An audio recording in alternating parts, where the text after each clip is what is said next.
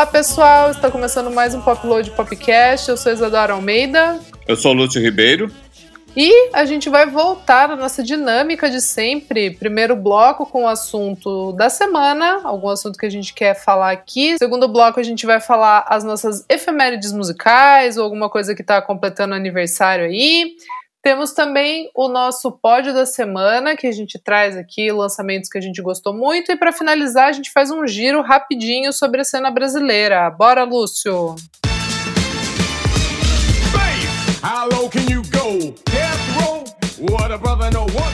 Acabou a nossa temporada dos Strokes, né? Vamos nos readaptar aí. Ao... A gente perdeu um mês, né, dessa nossa dinâmica.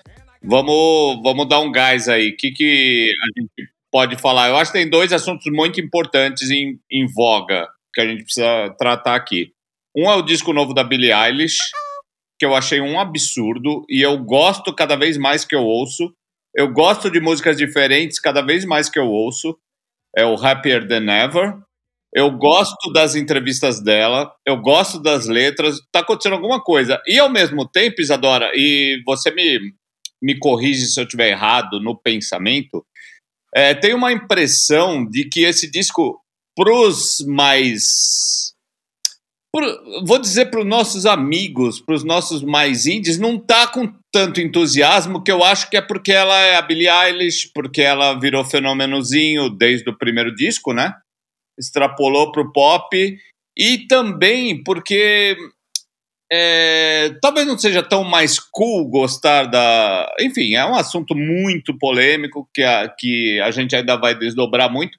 Mas é, é eu estou notando isso exatamente por causa do tamanho que é esse disco.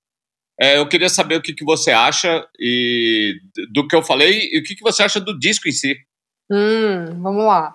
Bom, eu achei o álbum legal, eu acho que ele funciona como dois álbuns, porque eu acho ele muito longo para você ouvir direto, assim, acho que 16 faixas dá uma empapuçada, mas ouvindo, eu ouvi metade de um dia e no outro dia eu terminei de ouvir. Achei que funcionou, porque eu já sabia que se eu ouvisse as 16 seguidas ia empapuçar. Eu acho.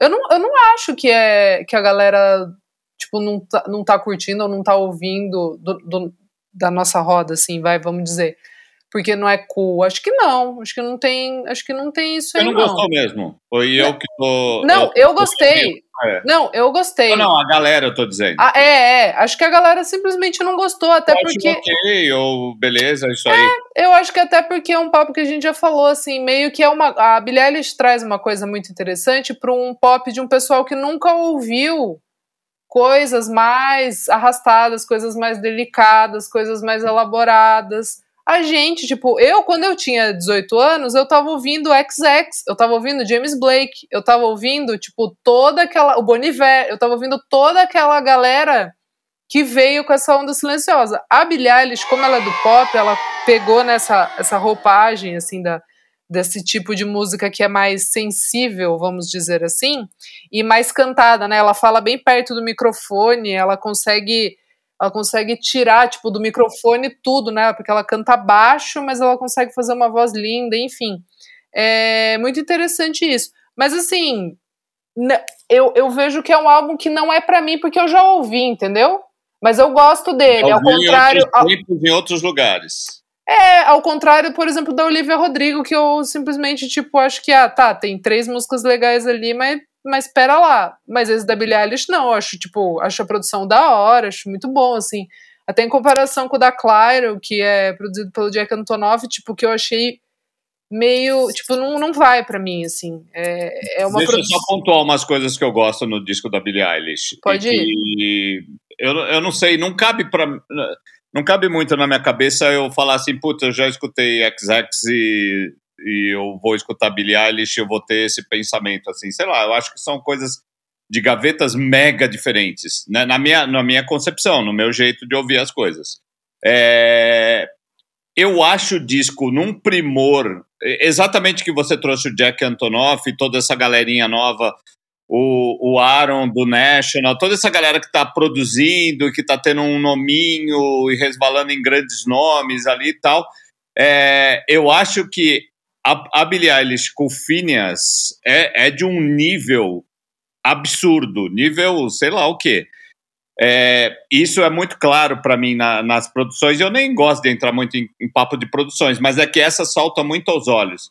Eu acho o disco dela, as músicas, e por isso que eu falei que eu, eu não vejo. É, eu também. Eu sei que os tempos são outros, mas eu, eu não me importo de ouvir um disco inteiro de 16 músicas, de 5 músicas, uma música de 8 minutos e uma música de 90 segundos.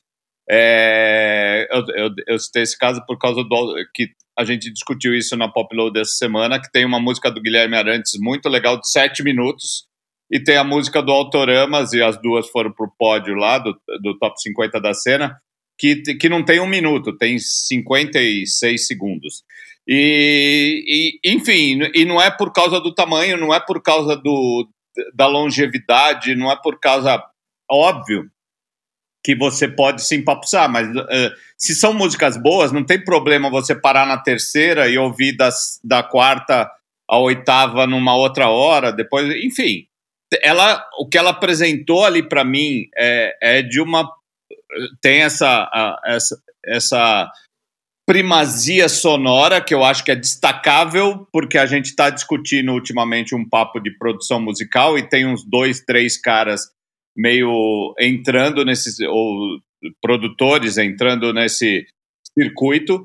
É, eu acho ela de uma ironia e de uma letra inteligente absurda absurda, que você pega as letras dela e é legal assim, porque ela não cria, ela não é Taylor Swift cria, que, que eu gosto, não tem nenhum problema dela. Mas assim, sabe, vamos, vou criar um personagem ou vou criar um tema sobre amor ou sobre solidão ou sobre mental health, não sei o quê. A Billie Eilish parece que ela está contando um, um casinho do, do dia que ela viveu ali. Ah, ontem eu vivi esse jeito, eu vou botar isso na música e fica incrível, achei. Em várias, não é uma só, não é uma música destacada num disco. Quantas músicas tem? 16? É, eu acho que, e, e, e, aí eu não sei se é muito dela ou muito do Phineas, eles trazem, às vezes as músicas estão indo numa toadinha que você fala, nossa, é igual à anterior. Ah, não, essa daqui é igual ao primeiro disco, ou, ah, essa daqui, é, ok, ok, mas de repente na mesma música ela muda ou ela adiciona um, um um toque, um jeito, uma produção, a voz, o autotune, o, a, a sussurrada, ou uma, um, uma coisa eletrônica que eu acho assim que dá uma ligada na música, mas enfim, é isso. Eu acho que ainda a gente está numa correria, mas ainda acho que a gente ainda vai discutir muito esse disco. O que eu, o que eu achei absurdo é que o disco, enfim, bateu é, primeiro lugar em no terceiro dia, ok, Billie Eilish é um fenômeno e tal. Mas em 15 países foi primeiro lugar, no terceiro dia não precisou nem a semana se completar para fazer aquela aferição da, da, primeira, do first week, né? Da, de, uhum. É, e é o, é o vinil mais vendido nesse curto espaço de tempo de uma semana, ainda estou falando de terceiro ou quarto dia, em 30 anos, Isadora. Ah. Sim, é um fenômeno. É inacreditável, né? Sim, Mas, não, enfim, o que eu. Não, não, isso, isso é, a, é, é, uma curiosidade a parte de se o disco é legal ou não, porque o, sei é, lá, total. o One Direction pode vender total, isso. Total, total. E tá tudo certo. É só uma curiosidade, é, é só um número que esse disco é, traz uma posição, um posicionamento, sim, melhor dizendo, que esse disco traz, que eu acho um absurdo. Mas enfim. Não, é só para finalizar, tipo, eu, eu gosto do álbum, acho ele bom, claro. Só acho que é, para mim não. É, o que eu disse do XX e tal, essas coisas, é que é o impacto da juventude. Quando você é jovem e ouve e tem toda essa comoção. eu tô virando a esquina do. Eu sei, Lúcio Ribeiro, mas o que eu quero dizer é que eu acho que é muito bonito o jeito como ela coloca para a juventude, que ela é tipo, para quem ela tá ali cantando, a gente gostar, beleza, mas o que ela tá fazendo, ela tá conversando muito mais com a geração dela, certo? Então, o, então, o que eu acho interessante é isso que ela propõe. Eu acho pois ela é, muito mas, então, foda. Então, você, você tocou um ponto bom. Ela está conversando para a geração dela, certo? E essa explode para os outros. Sim. Essa geração não vai bater um recorde de venda de vinil em 30 anos. É isso que eu quero dizer. Ela tá, ela vai para outros lugares. Então, exa exatamente o que eu tô falando. Ela consegue explodir, ela não tá conversando com a gente e ela chega na gente. É o que eu acho brilhante dela, acho ela muito foda. Só que, assim, pra mim, não, não me. Eu achei a produção muito foda. Muito. Só que eu, no momento, não é uma coisa que eu tô, tipo, parando pra ouvir. É só isso que eu, que eu quis dizer. Tipo, nesse momento, não é uma coisa que eu tô indo atrás, mas eu achei muito foda. As letras dela são incríveis Gostei demais da, do jeito que o Phineas trouxe, tipo, meio que. É, é a mesma coisa, só que não é. Tipo, é a mesma coisa do primeiro álbum, só que é totalmente diferente e é menos quebrada, é mais polido. Eu achei muito bom, muito bom. Só que não é do, do meu gosto, assim, de tipo, de falar, putz, esse aqui vai estar tá no meu álbum do ano. Não, acho que não, não vai estar tá na minha lista de final de ano. Mas é um puta álbum bom. É isso. Finalizamos, certo? Certíssimo. Isadora, o que, que você está achando dessa história toda que começou ali atrás? A gente estava no meio do, do especial dos Strokes, mas é, as fotos foram muito chocantes do Lollapalooza Chicago. Aquela aglomeração, aquela gente. E assim, eu quero crer, eu quero acreditar, me leva a acreditar, embora assustado, tem um lado meu que é uma coisa assim. Eu acho que aquilo foi o grande teste da humanidade para várias coisas, inclusive para a música, que é o nosso barato, que é o nosso modo de vida, certo? Ao mesmo tempo que o, o festival aconteceu quando a, a terceira onda considerada, que é essa variante Delta, que chegou da Índia e está se estabelecendo mundialmente, não é só nos Estados Unidos e, e aqui no Brasil também é, principalmente porque, claro, to, tem todos os poréns médicos de estudos que a gente não sabe nada da pandemia e está aprendendo com ela, e por isso eu acho até que o Lollapalooza foi importante, para a gente realmente aprender neste momento de vacina, né? Os Estados Unidos é pior eh, do Brasil eh, que o Brasil em, em vacinação, né? Tem um, um, uma galera negacionista muito forte lá. Claro que sempre é, tem os trambiques de entrar com a coisa falsificada, esses caras são meio loucos de quem não se vacinou para ir num lugar, né? Mas e o resultado do, do que aconteceu do Lollapalooza Chicago tá para chegar nesses dias agora. Eu imagino que nesta sexta-feira agora que completam duas semanas, a gente vai ter mais ou menos uma noção do que foi o resultado do que foi aquela aglomeração de 100 mil pessoas por dia porque ao mesmo tempo nos Estados Unidos é, a gente fica meio confuso com as histórias, né? Ao mesmo tempo nos Estados Unidos o, New Orleans Jazz Festival que aconteceu em outubro cancelou é, ontem, né? É, ontem que eu digo, a gente está gravando na quarta-feira, você está ouvindo na sexta, cancelou nessa semana, na segunda ou terça-feira a edição deste ano que era uma edição gigantesca, né? De Full Fighters para cima. Tem o nome Jazz Festival, mas tem um monte de atração rock, pop, enfim. Por causa da Covid, porque no, no estado, na Louisiana, lá em, que é o estado de New Orleans, é, aumentou demais o número de internação. Embora todo mundo diz que quando você está vacinado ou você está é, ainda na primeira dose, a, a, variante Delta não te derruba como derrubava no ano passado, por exemplo, uma Covid, entendeu? Tudo isso, esse teste, eh, serve de alento para a gente que vai ter, a partir do dia 1 de novembro, os clubes abertos aqui no Brasil, aqui em São Paulo. E no ano que vem a gente já tem festival. Nesta semana o Rock in Rio anunciou é, Demi Lovato e Justin Bieber, né? Como Sim. dois gigantescos. O Rock in Rio só acontece no ano que vem. Os festivais grandes aqui do Brasil só acontecem, o Lollapalooza não se pronunciou oficialmente, se pronunciou, mas seria em março, ou é em março, a gente está esperando. A gente está esperando ver se essa. E, e uma onda, e um, um, anun, um posicionamento americano é muito impactante para o resto do mundo, né? É, pra, principalmente para o Brasil, para saber se as, os artistas de lá vão vir, vão estar tá confortáveis em vir para o Brasil, vão estar tá querendo correr dos Estados Unidos até para vir para o Brasil, porque aqui está você tem 70% de, da população, pelo menos com a primeira dose no braço já. Então, assim, eu acho mega importante a gente ficar prestando atenção em notícias de Covid agora, para quem gosta de shows e vai encarar uma abertura porque agora tá liberado. Já tá meio aberto, né? A gente já sabe que tem shows e festas e não sei o quê.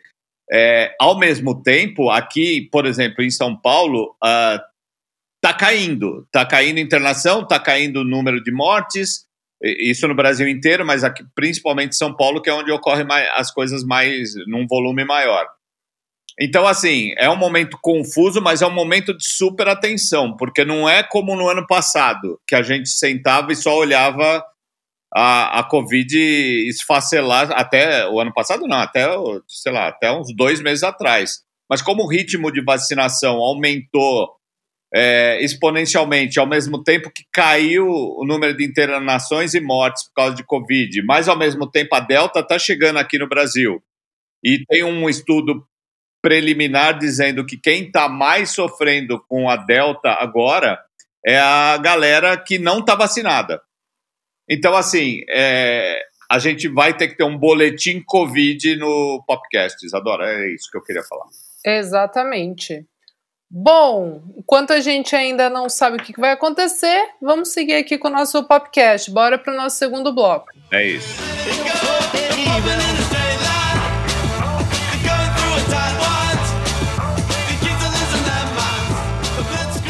Bom, Luz Ribeiro, temos aqui umas efemérides, hein? Eu trouxe aqui.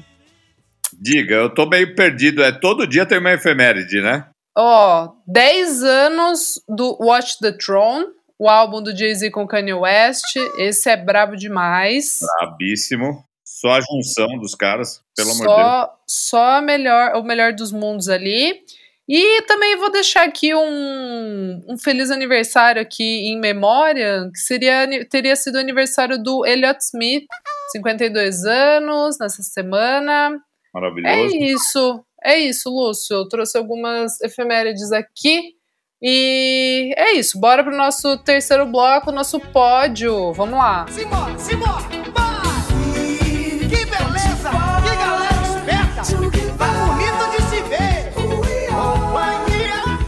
Ah, bom, vou começar aqui o meu pódio com Unknown Mortal Orchestra, com Death Life. Terceiro lugar, você ouviu? Ouvi, acha demais. Gosto Che... pra cacete, assim. Achei muito gostosinha. É, acho que vem álbum novo por aí, então estamos super no aguardo. Bertazzi, aumenta o som aí pra gente. Girl in the bathroom, Flora the key, all the Meu terceiro lugar, Isadora, vai pro Jungle. O Jungle, se você tá ouvindo o episódio na sexta-feira, é, você, é, ele, eles acabaram de lançar o Love in Stereo, que é o terceiro disco deles. Terceiro? Terceiro. Terceiro disco.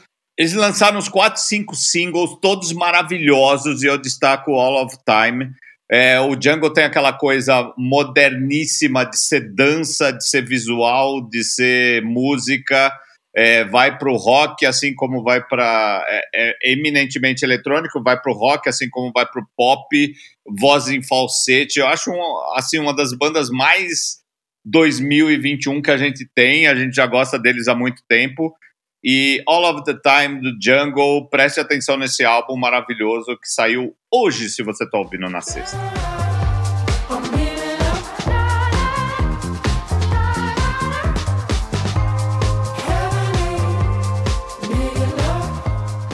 Luz Ribeiro, então eu já vou completar aqui, que era o meu segundo lugar.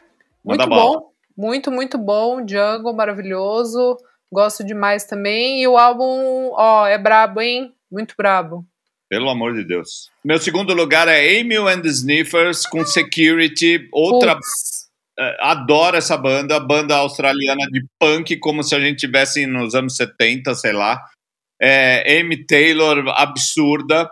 E uma curiosidade, nesta semana eu fiz uma entrevista com eles, assim, foi uma das piores entrevistas que eu já fiz nos últimos anos. Faz tempo que eu não fazia uma entrevista ruim. Epa! Porque, porque ela é, eram com do, tinha que ser com dois é, integrantes. Essas coisas quase nunca dão certo, a não ser que você esteja ao vivo. Sim. Teve que ser com dois, teve que ser com dois. Eu pedi ela, iam, é, confirmaram que ela ia estar. Tá, ela não estava. Estavam dois caras, e os caras não estavam se entendendo, a conexão estava meio esquisita de um deles. Eles se atropelavam na resposta, estavam com um mau humor inacreditável. Na Austrália era de manhã, aqui era à noite.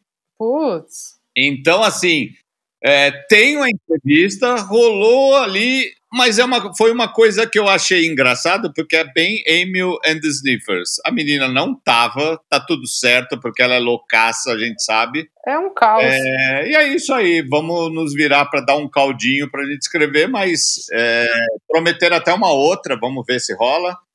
É isso, Emil and the Sniffers, o som pelo menos é maravilhoso, Security, o disco deles sai em setembro, chama Comfort to Me. É, presta atenção, Amy Taylor, novo fenômeno do rock.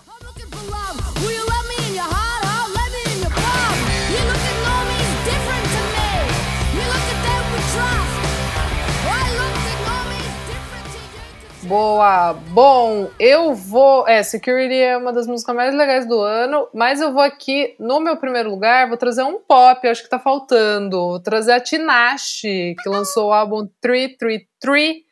Eu gostei bastante, assim, acho legal o jeito que ela faz o RB pop inventivo dela. E eu vou colocar aqui de destaque a Bouncing, que acho que tá precisando aqui de, um, de uma garota do pop no nosso no nosso top 3, senão vai ficar muito roqueiro, Lúcio. É isso.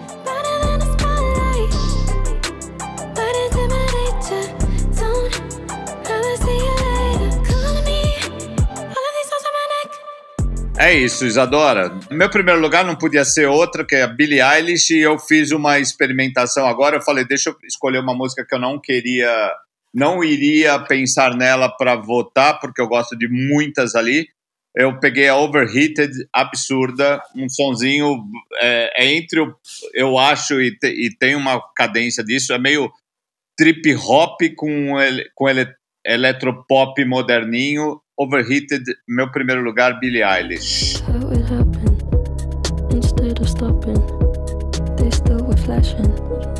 I started walking, gave no reaction. Bom, simbora aqui para o nosso último bloco, nosso bloco da cena BR. Lúcio, vamos lá, quer começar? Eu posso começar, Isadora. Nesse tempo, nesse um mês que a gente foi sequestrado pelos Strokes, é, saiu Nebulosa Baby, o disco do Gio, né, Muito que bom. é o antigo Giovanni Cidreira, ex-Giovanni Cidreira, músico baiano de primeira qualidade.